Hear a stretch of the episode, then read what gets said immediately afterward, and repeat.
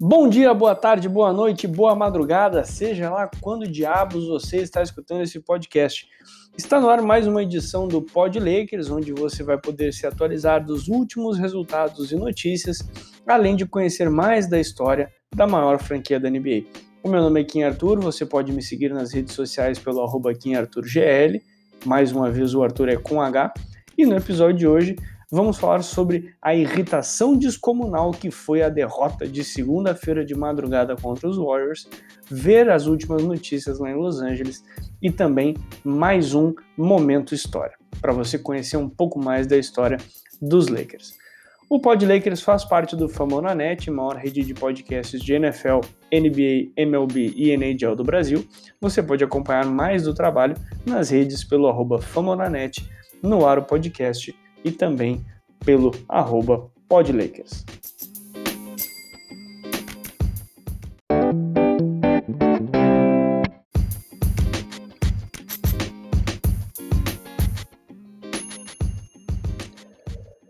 Faz três dias eu sei, eu sei, eu sei, mas me deixa que eu tô irritado.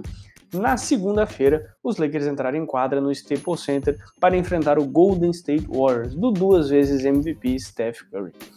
Os Lakers vieram prontos para melhorar o seu recorde de 11 vitórias e 3 derrotas no Oeste, mas o torcedor em mim já vai antecipar. Perdemos. Nós perdemos o jogo, final 117 a 115 para os Warriors.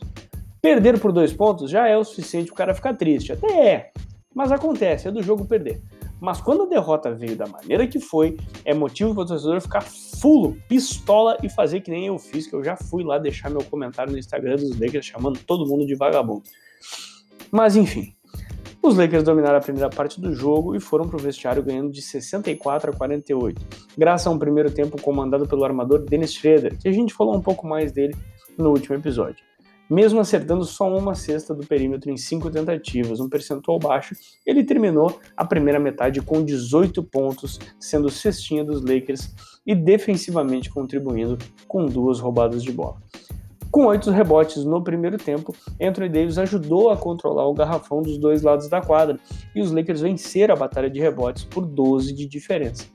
O impacto de Schroeder Davis foi tão grande que o plus-minus dos dois jogadores foi de mais 30 e mais 29, respectivamente. Lembrando que o plus-minus é o resultado do jogo enquanto aquele jogador específico esteve em quadro. Tudo se encaminhava para a 12 vitória na temporada, mesmo depois de uma melhora dos Warriors no terceiro quarto, quando os Lakers entraram no último período, vencendo por 11 pontos de diferença. Cabe lembrar que os Lakers já haviam superado a marca de 60 jogos em que nunca perdeu quando começa o último jogo, o último quarto do jogo vencendo a partida, né? As últimas mais, mais das últimas 60 vezes que os Lakers entraram uh, no último quarto vencendo a partida, os Lakers não perdiam. Uma, uma, uma, um retrato da maturidade dessa equipe. O torcedor brasileiro, que é trabalhador e, e pega cedo no batente, no outro dia já estava virando para o lado para dormir em paz, quando já batiam duas da manhã. Aí, meu amigo, a vaca foi pro brejo.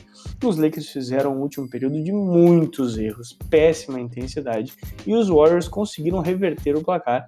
E nem precisou ser aqueles Warriors dos velhos tempos que acerta a bola de três de qualquer lugar. Foram só três cestas de três do perímetro no quarto. E a gente tomou oito pontos no quarto do Eric Pascal, o que é inadmissível, uma vez que tem muita gente que vai ouvir esse nome e vai procurar no Google porque nem sabem quem esse cara é. Steph Curry terminou o jogo com 26 pontos e 7 assistências. E Draymond Green teve 8 assistências e 8 rebotes. Desculpa, 9 assistências e 8 rebotes, mostrando que ainda é o bom e velho Draymond Green, tricampeão da NBA. Pelos Lakers, o cestinha foi Dennis Schroeder com 25 pontos. Anthony Davis teve 17 pontos e adicionou impressionantes 17 rebotes nas suas estatísticas. Pronto, pessoal, tirei a irritação de dentro de mim. Agora vamos ver as últimas notícias lá em Los Angeles.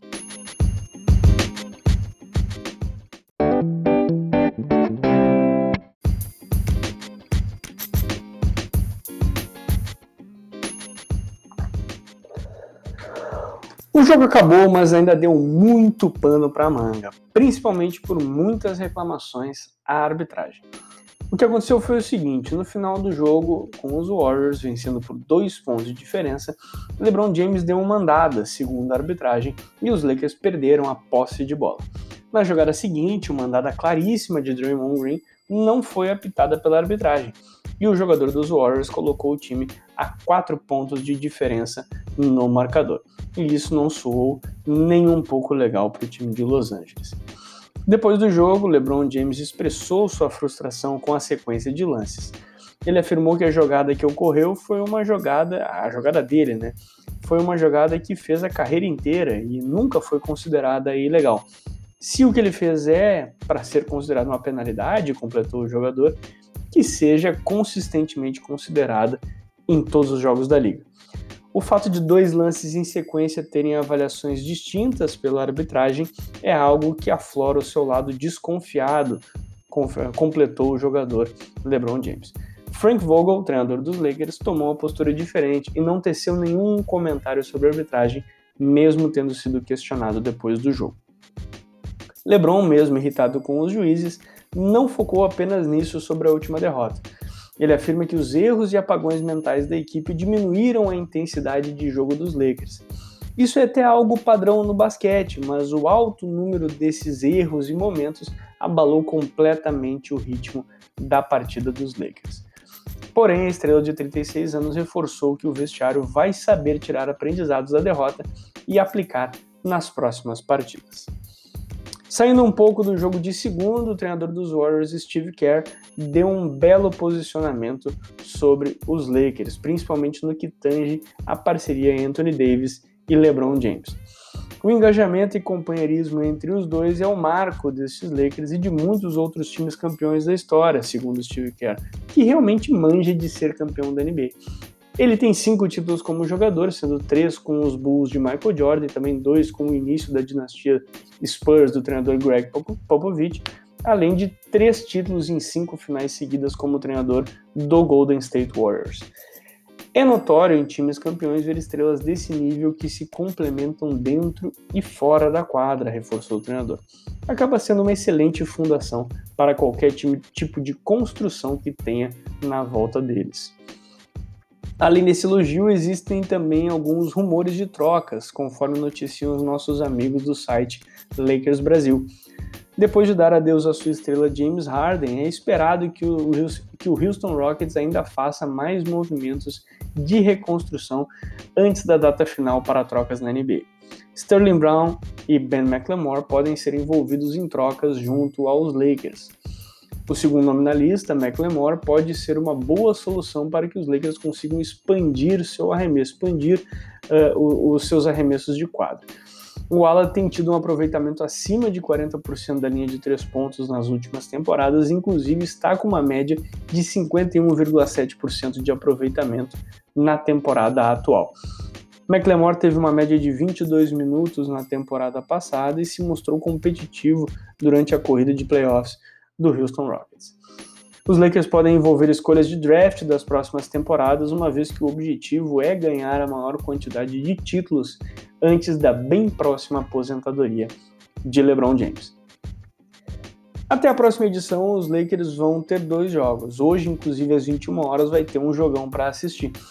Vai ser o primeiro enfrentamento dos Lakers contra o Milwaukee Bucks, do atual MVP da liga, Giannis Antetokounmpo os Bucks têm tido um início instável, o que aliás tem sido quase que padrão para os times mais bem elencados do leste. Mas o seu recorde atual de 9 vitórias e 5 derrotas é o suficiente para que eles estejam na vice-liderança da conferência. O time de Wisconsin é considerado uma grande ameaça ofensiva. Eles têm hoje uma média de 120 pontos por jogo na liga e são o time que mais converte arremessos de quadra entre todos os 30 times, com uma média de 44,6 cestas de quadra por partida.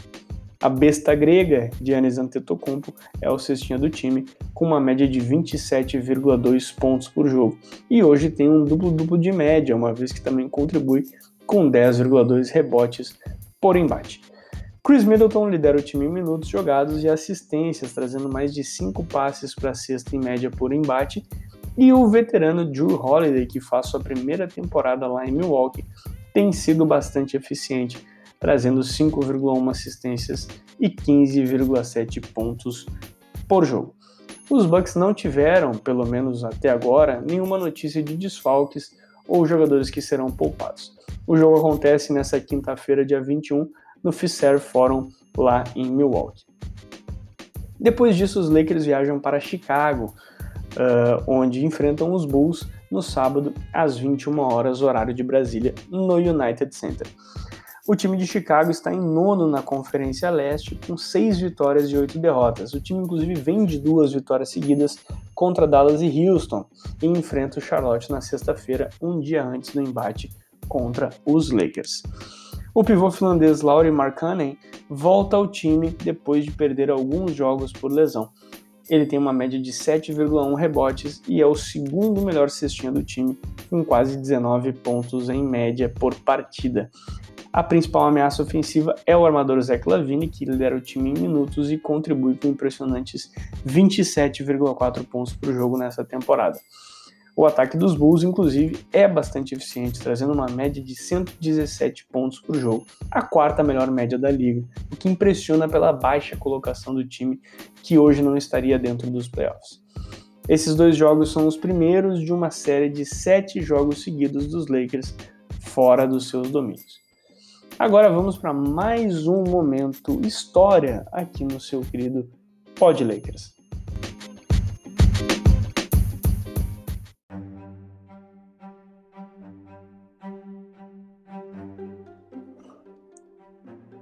Hoje o Momento História vai falar de um momento que é histórico o suficiente para marcar esse 21 de janeiro, mas um dia que pode ser visto como mais um no contexto da maior rivalidade da NBA. Não existe nenhuma dúvida que quando se fala em rivalidade na National Basketball Association, a primeira coisa que passa na cabeça do fã é Lakers e Celtics. E não é por acaso. Além de serem os maiores campeões da NBA, com 17 títulos para cada lado, também são os times que mais foram às finais da NBA, os Lakers com 32 participações e os Celtics com 21. Para vocês terem uma ideia, o terceiro time nessa lista é o Golden State Warriors, com 11 participações na final da NBA, 10 a menos que os Celtics. Não bastando, 12 finais da NBA tiveram as duas franquias se confrontando pelo prêmio máximo da temporada. Rapidamente, eles estão nos dando uma lavada nesse quesito 9 a 3, mas não vamos falar disso hoje. Porém, no dia 21 de janeiro, lá em 95, um pequeno capítulo dessa história aconteceu. A temporada de 94-95 não via nenhuma das franquias em seu auge. Uma aparição na final era algo distante para os dois times e um título então nem se fala. E para o Celtics essa marcaria a última temporada do lendário Boston Garden, que foi a casa do time por 50 temporadas. O estádio então seria destruído, o ginásio, na verdade, seria destruído e os Celtics se mudariam para uma nova casa para a próxima temporada. O dia 21 de janeiro de 95 viu então o último Celtics e Lakers da casa onde 10 finais entre esses times foram jogadas. E os Lakers deram o último sorriso. Os Celtics vinham de uma temporada abaixo da média do seu padrão, com 15 vitórias e 23 derrotas no seu recorde, ficando fora da zona de classificação para os playoffs. A maior estrela do time era o veteranaço Dominic Wilkins, que buscava causar algum impacto, ainda sem sucesso, na franquia de Massachusetts. Os Lakers também ainda seguiam sem rumo após, depois do final do Showtime Lakers. O time era carregado pelas jovens promessas Nick Van Exel e Eddie Jones não havia nenhum jogador acima dos 30 anos como titular da franquia. Com poucos destaques individuais em quadra, a mítica do embate era o que realmente motivou os torcedores a lotarem os quase 21 mil lugares da arena. Uma vitória para os Lakers era a confirmação de um time que se reconstruía. Uma vitória para os Celtics poderia ser a guinada emocional necessária para reverter o quadro da temporada. Confirmando todas as expectativas, o jogo foi para o seu momento derradeiro, com os Celtics vencendo por 118 a 117, faltando 2,4 segundos de jogo. Os Lakers deram a saída de bola no meio da quadra, com Wallace servindo Nick Van Exel, que já tinha 26 pontos no jogo, inclusive. Ele recebeu, fintou o marcador e arremessou da linha de 3 pontos e deu a vitória para os Lakers por 120 a 118. Os Lakers encerraram a temporada em terceiro no Oeste e foram eliminados pelos Spurs na segunda rodada dos playoffs.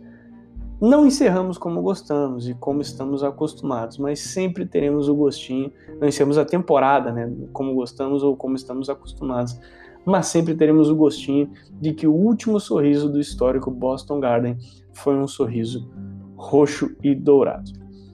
Essa foi mais uma edição do Pod Lakers, a gente volta na segunda-feira falando mais desses próximos embates e trazendo mais notícias sobre o Los Angeles Lakers. Nos vemos lá.